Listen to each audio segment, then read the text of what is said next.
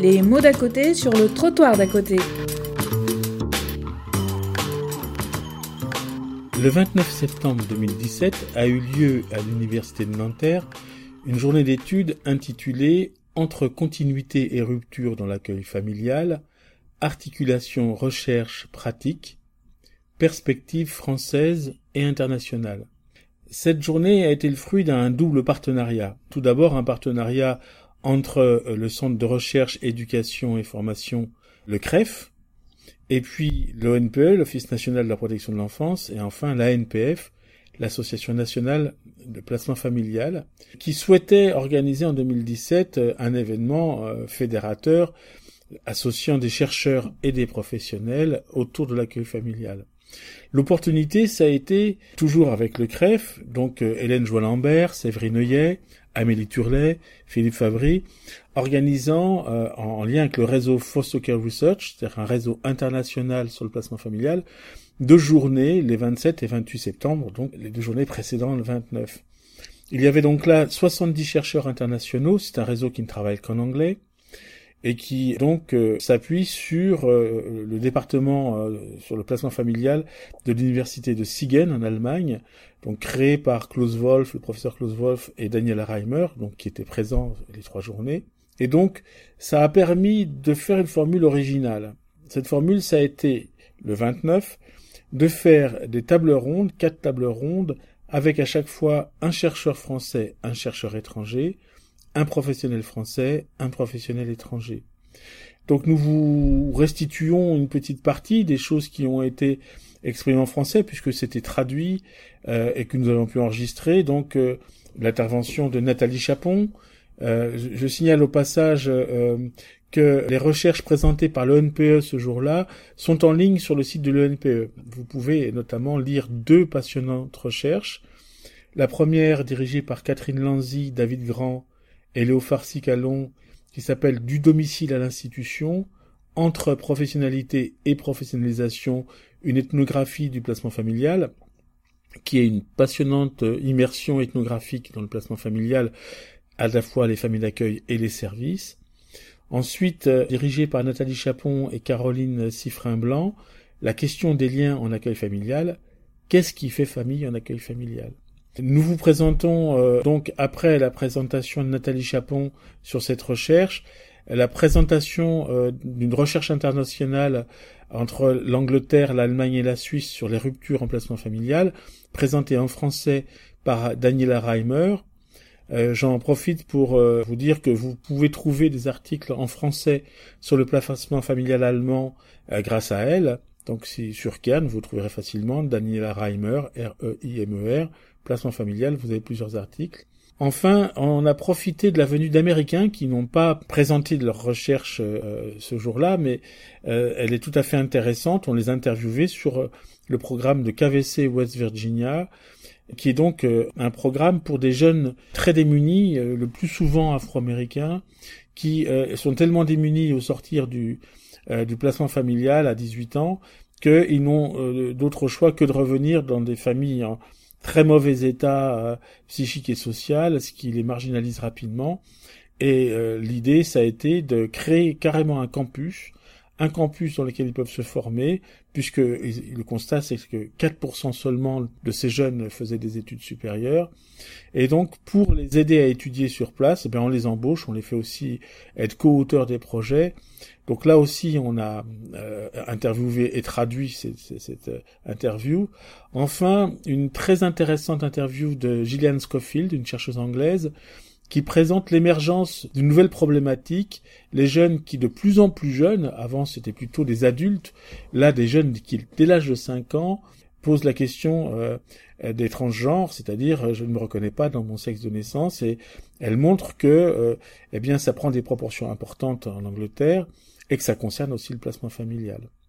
Voilà, ben, bonne écoute de ces différents enregistrements.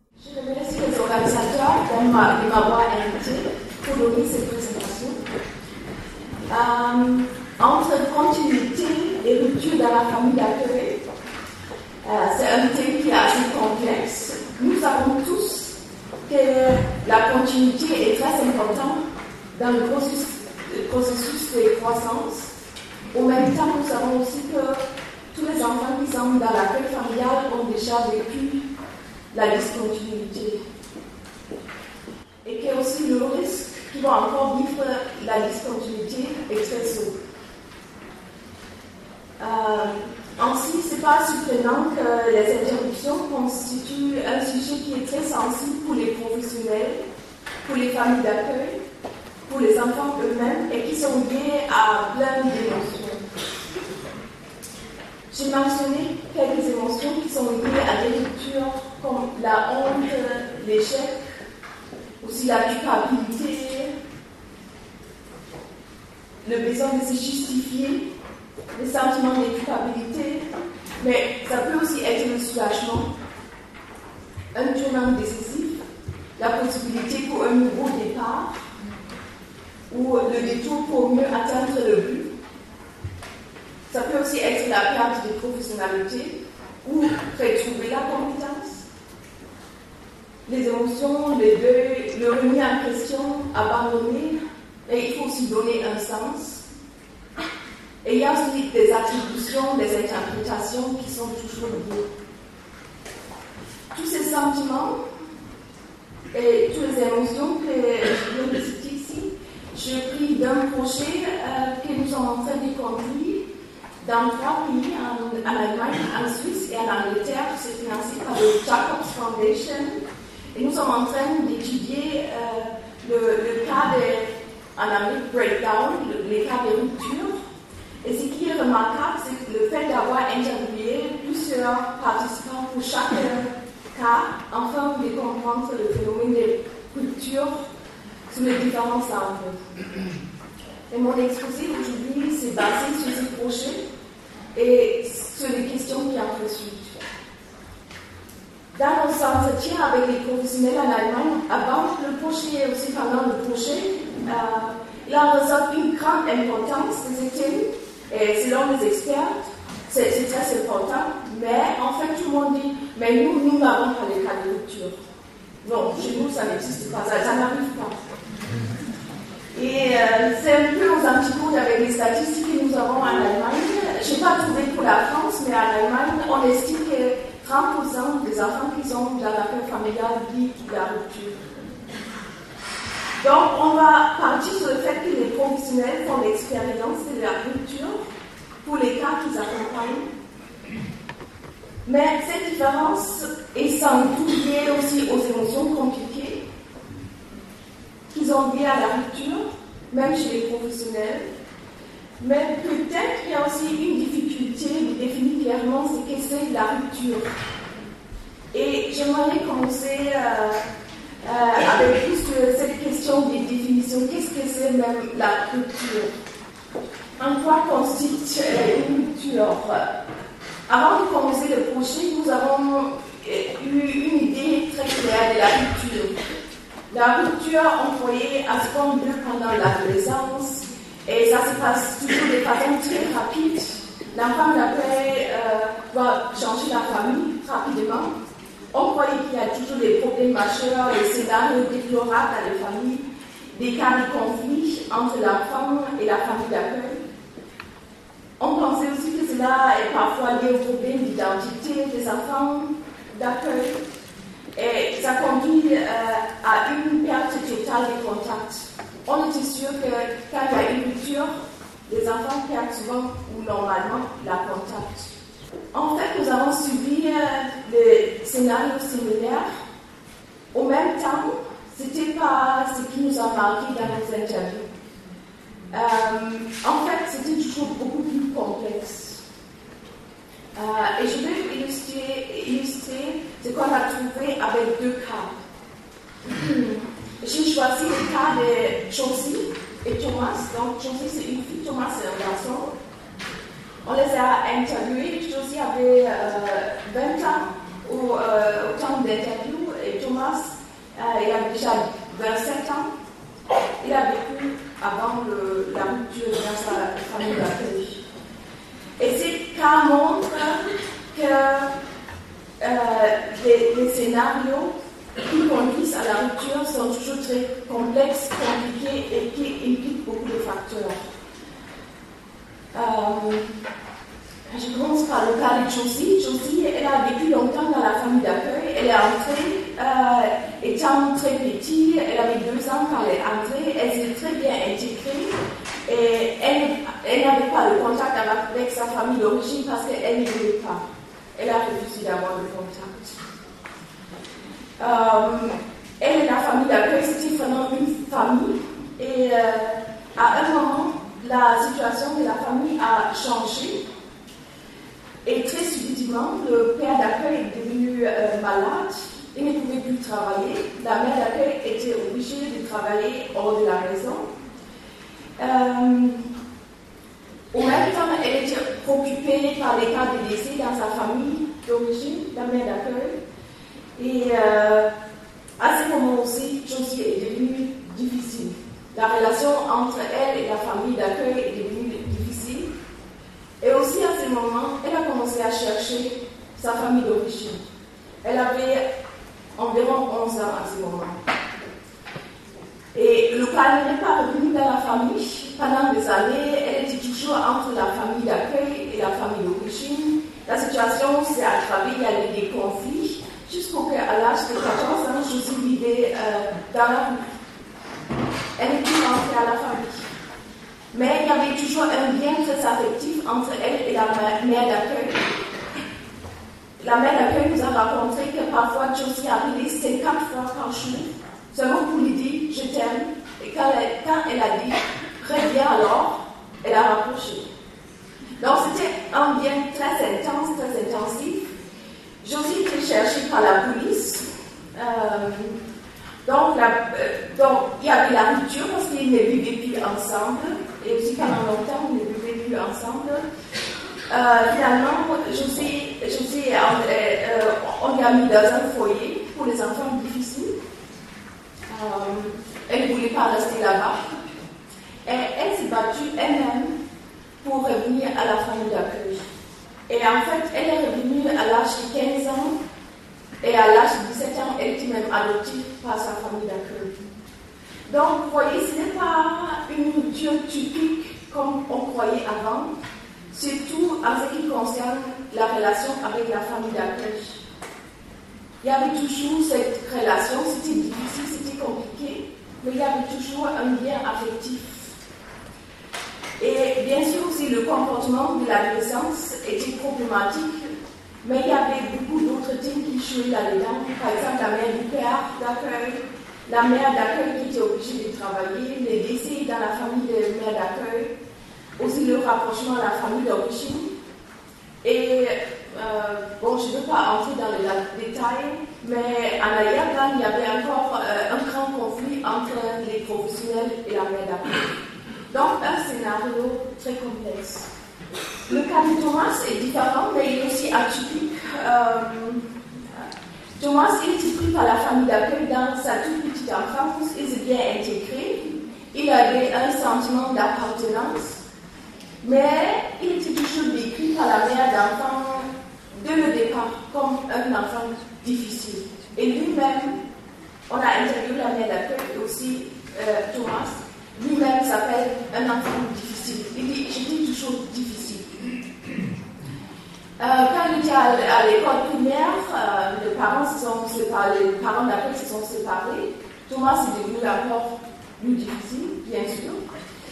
Et la mère d'accueil s'est battue longtemps pour que Thomas puisse rester mais finalement, il y avait des situations où il était très agressif, il y avait la violence, et cela a conduit finalement à la rupture. La mère d'accueil dit que le calme est revenu, sa vie est devenue normale, tout ira pour le mieux. Mais Thomas, il s'est jeûné dans plusieurs familles d'accueil et dans plusieurs foyers aussi. Il a pu trouver une situation stable pour lui-même. toujours après quelques mois, il a changé il a toujours gardé le contact avec cette famille d'accueil où il vivait avant. Et au moment d'interview, euh, ça faisait que chacun semble qu'il n'habitait plus là-bas, mais il a toujours dit c'est ma famille. Il a toujours compris comme sa famille. Donc vous voyez, aussi, il y a aussi des relations qui restent et aussi, aussi un cas compliqué qui n'est pas seulement lié euh, à l'enfant ou son comportement, mais à des facteurs très divers et très complexes. Donc, ces observations nous ont poussé à nous pencher sur le phénomène de la rupture et étudier les différentes contours et dimensions que je vais vous présenter aujourd'hui. Donc, la première dimension de la rupture, euh, les rapports.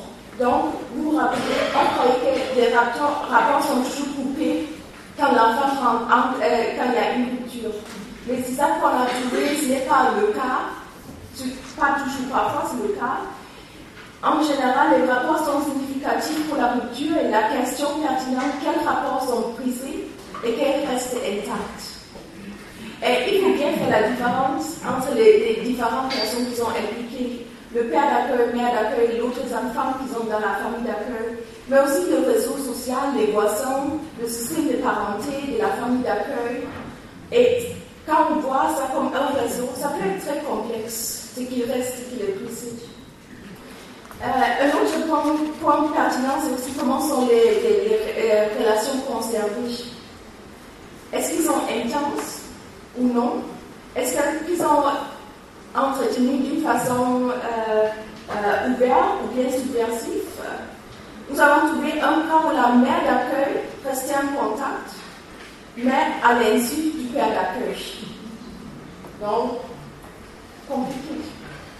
Et dans le contexte de la digitalisation, la question qui se pose aussi, c'est est-ce que les relations sont, euh, sont, euh, se jouent dans, le réel ou seulement dans le virtuel?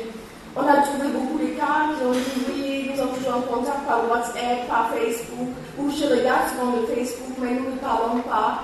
Donc, et ça fait une grande différence pour la vie quotidienne, aussi pour la perception de tout ce qui sont concernés. Donc, c'est aussi un thème qu'il faut. Euh, euh, considérer. Et en fin de compte, les questions qui se posent, euh, c'est quelle importance ont les rapports? Est-ce qu'ils sont importants ou ils sont superflus? Rester le seul repère, comme chez Thomas par exemple Ou bien c'est un contact parmi beaucoup d'autres. Est-ce qu'il s'agit d'une relation très importante ou bien des rapports non pertinents?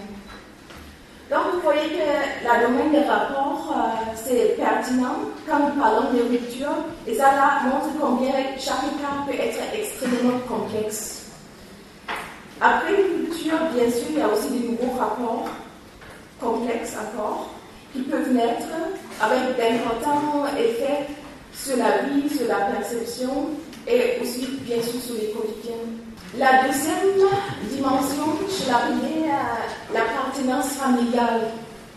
Bien sûr que c'est en rapport avec chacun, avec, euh, avec des relations, mais euh, je pense que c'est encore quelque chose de très différent.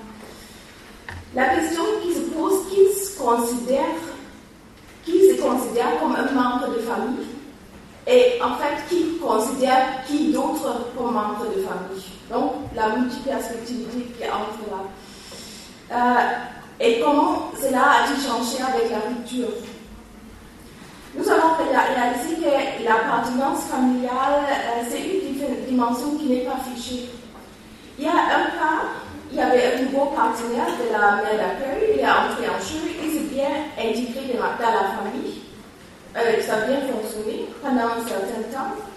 Et puis, le nouveau partenaire a commencé à exclure l'enfant d'accueil. Il y a d'autres cas, les conflits entre les enfants biologiques et l'enfant d'accueil. Et les différentes évolutions ont abouti à des situations où l'appartenance familiale pour l'enfant d'accueil était mise en question. Et en général, la question de l'appartenance, c'est un sujet très sensible pour les enfants à l'accueil familial. Bon, ceux qui travaillent avec des familles accueillent euh, entre vous savent que beaucoup d'enfants d'accueil observent beaucoup et ils se demandent toujours est-ce que j'appartiens vraiment à ces familles? Est-ce que je reçois par exemple les mêmes euh, les cadeaux au même titre que les enfants biologiques? Est-ce que je suis traitée de la même façon que ces derniers. Et j'ai le même privilège, le même droit. On avait un cas où l'enfant d'accueil nous a raconté que le moment quand la famille d'accueil a pris les photos sans lui, ils savaient qu'il n'appartient plus. Donc, il y a aussi la question à quand la forme d'appartenance?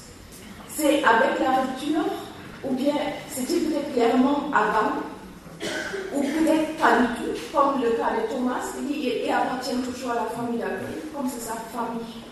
La question suivante s'avère pertinente quels sont les facteurs qui, qui déclenchent la forme d'appartenance?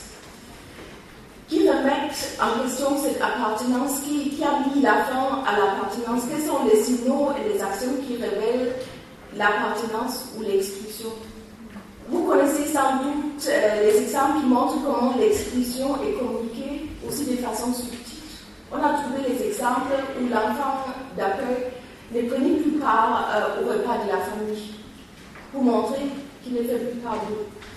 Il y a aussi des exemples où les parents d'accueil et les enfants biologiques euh, ont pris des décisions importantes pour la famille sans impliquer l'enfant d'accueil. Ou bien certains enfants d'accueil ont perçu la différence et une exclusion lorsque les membres de la famille ont insisté en présence d'un étranger que c'est un enfant d'accueil. Ce n'est pas un enfant biologique. Donc l'appartenance, c'est en relation avec les rapports, ou même quand c'est encore quelque chose de différent. Troisième dimension de la rupture, là ça devient très pratique en fait, euh, euh, j'ai titré une non conventionnelle de la communauté familiale à un moment non conventionnel. Donc, nous savons tous que les adolescents, les jeunes adultes vont un jour quitter la maison de leur parents. Donc, c'est une normalité dans nos sociétés. on voit ça même comme quelque chose qui vient.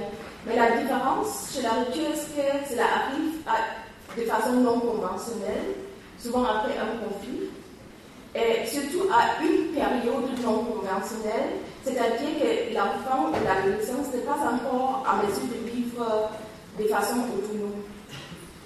Et il y a des questions qui s'imposent. Euh, comment se passe le déménagement Qui soutient Très pratique. Hein?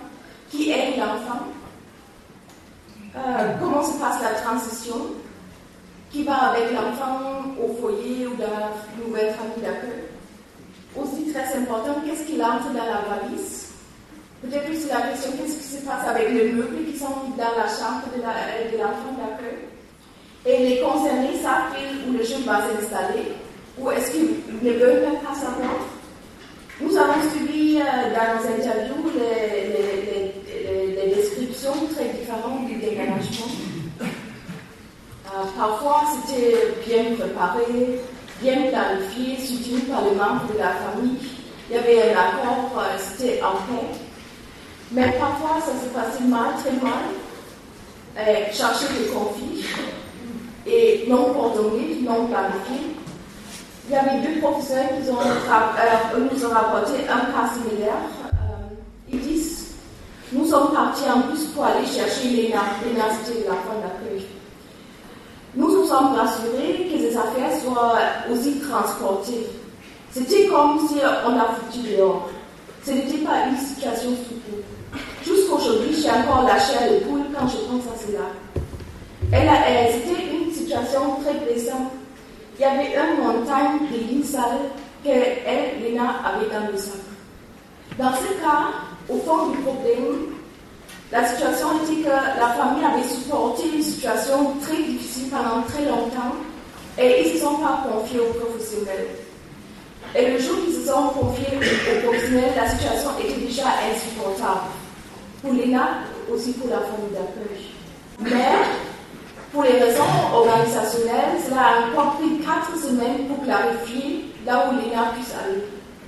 Le quatre semaines qui était trop, tant pour l'ENA que pour la famille pour les professionnels, une situation comme ça, c'est important de réagir à l'écart et de contribuer à ces situations qui sont très supportables pour tous les concernés, surtout pour l'enfant. Mais c'est très difficile. Comme aussi la professeure dit, j'ai toujours la chair des poules quand je pense à cela. Et vous devenez probablement déjà une telle mise en scène d'un déménagement a évidemment les conséquences sur les rapports et la question de l'appartenance. Donc les dimensions que je suis en train de présenter ne sont pas individuelles, mais elles sont toujours en interaction. La quatrième dimension, et c'est déjà aussi la dernière dimension que je vais présenter, c'est une dimension qui est souvent négligée, mais que je trouve aussi très important et surtout très significatif pour les concernés. Ce sont les questions économiques et juridiques. Il s'agit des questions, euh, par exemple, quel cadre, quel setting est possible pour le temps après la rupture. Et ça dépend aussi des structures régionales de l'aide à la jeunesse. Est-ce qu'il y a d'autres familles d'accueil qui sont appropriées ou euh, est-ce qu'il y a un foyer qui est approprié? Et une question euh, cruciale euh, en lien avec, avec l'histoire de l'ENA, est-ce que la rupture était rapide? Est-ce que les concernés doivent s'attendre jusqu'au le plan de l'aide ou pas? Est-ce qu'il y a toujours le contact avec les professionnels ou on peut parler des problèmes ou est-ce qu'on crache pendant longtemps? Un aspect important pour les parents d'accueil, c'est aussi de savoir s'ils auront toujours le droit aux allocations des soins ou pendant combien de temps ou ça se fait avec le jour où l'enfant déménage. Ça peut aussi faire que les parents d'accueil supportent une situation insupportable pendant trop longtemps parce qu'ils ont besoin de l'argent. Donc, aussi, euh, ça peut être compliqué. Et quand aux aspects juridiques et économiques, on pose aussi la question les parents d'accueil, est-ce qu'ils ont droit à quels renseignements et les informations après la rupture? Aussi, un thème compliqué en Allemagne, euh, souvent l'enfant d'accueil et la famille d'accueil souhaitent euh, qu'il y, des, y a des informations, surtout quand il s'agit des urgences médicales. Mais du côté du toit, ce n'est pas prévu. Non, mais c'est même pas possible. Euh, ça veut dire que la structure légale est aux antipodes avec la perception des concernés. Euh, la dernière a-t-il une adéquation entre la compétence juridique et les sentiments Et selon moi, c'est aussi capital pour les concernés et ça exige la sensibilité et un traitement responsable des conditions juridiques et structurelles de la part des professionnels, ce qui peut être très compliqué. Donc les quatre dimensions, si nous considérons les ruptures de façon si détaillée comme je vais le faire, il a raison les processus qui sont très complexes et qui ont une grande dynamique et beaucoup de facteurs qui sont interdépendants. En général, il y a un ensemble de développements dans le rapport qui contribuent à la rupture. Et je veux bien repartir ceci, les concerne pas seulement le rapport entre enfants et les parents d'accueil, mais aussi beaucoup de facteurs euh, hors de cela. La structure familiale, le rapport significatif pour les concernés, parfois aussi le rapport avec les professionnels. Et il y a plusieurs facteurs de stabilité, comme par exemple le ménage, le déménage, les changements économiques dans la famille d'accueil qui sont parfois causés par les maladies, la vie quotidienne, la maladie, la santé de chaque membre de la famille d'accueil. Euh, tout ça, ce sont des facteurs de stabilité. Et de la façon euh, générale, la question du travail, du salaire, la situation de vie, c'est pertinent. Et dans ce domaine, les changements peuvent être stabilisateurs ou plutôt déstabilisateurs.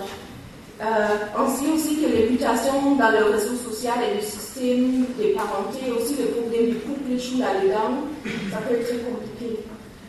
Et en fin de compte, il y a pas, bien sûr, le comportement de l'enfant euh, qui peut s'avérer comme un facteur déstabilisateur ou déstabilisateur. Mais j'aimerais euh, dire qu'au-delà du comportement de l'enfant ou de l'adolescence, il y a des attributions à ce comportement, des interprétations. Quel comportement est perçu comme étant insupportable, violent, pathologique? D'un côté, de l'autre côté, qu'est-ce qui est perçu comme une phase qu'il faut seulement surmonter? Et cette perception a aussi beaucoup à faire avec la situation de vie de la famille. Quand il y a le problème dans la famille déjà, le comportement sont perçus de manière différente. Donc, ces absences sont des facteurs stabilisateurs ou plutôt déstabilisateurs.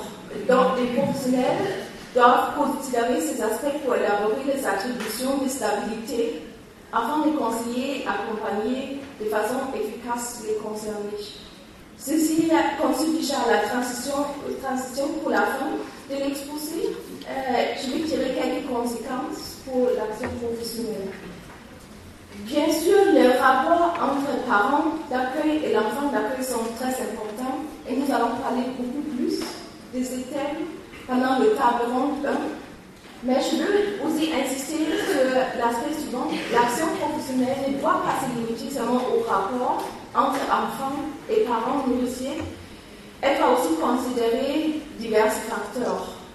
Donc, selon moi, il s'agit des facteurs stabilisateurs que j'ai déjà mentionnés sur le dernier feuille, les ménages, le ménagement, les changements économiques, les maladies, le travail, salaire, situation de la vie, le rapport de parenté, les environnements sociaux et réseaux, aussi les comportements difficiles et les attributions que les adultes en.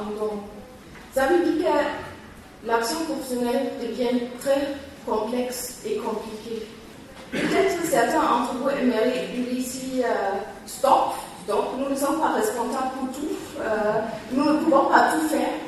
En conséquence, euh, je formule les questions euh, suivant en question ouverte et je pense qu'autour de ces jours, euh, nous, allons discuter sur ces questions.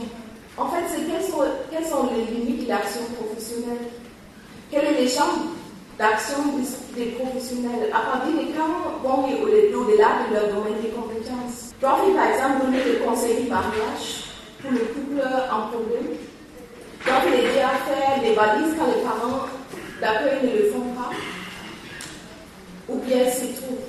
Je pense que dans le table ronde 2 et 3, nous fournirons peut-être quelques réponses, peut-être aussi pas. Ainsi que la dernière question que je trouve aussi primordiale, surtout au regard du fait que nous ne pouvons pas tout faire seuls comme professionnels. La question se pose la collaboration avec d'autres services la division du travail, comment tout ceci, comment ça marche. Et euh, peut-être c'est différent en France qu'en Allemagne, mais la question c'est aussi comment ça se passe sur le papier et d'autre côté, en réalité, comment on travaille ensemble. Donc, je vous remercie euh, pour votre attention et j'espère qu'on aura au cours de la journée des discussions intéressantes.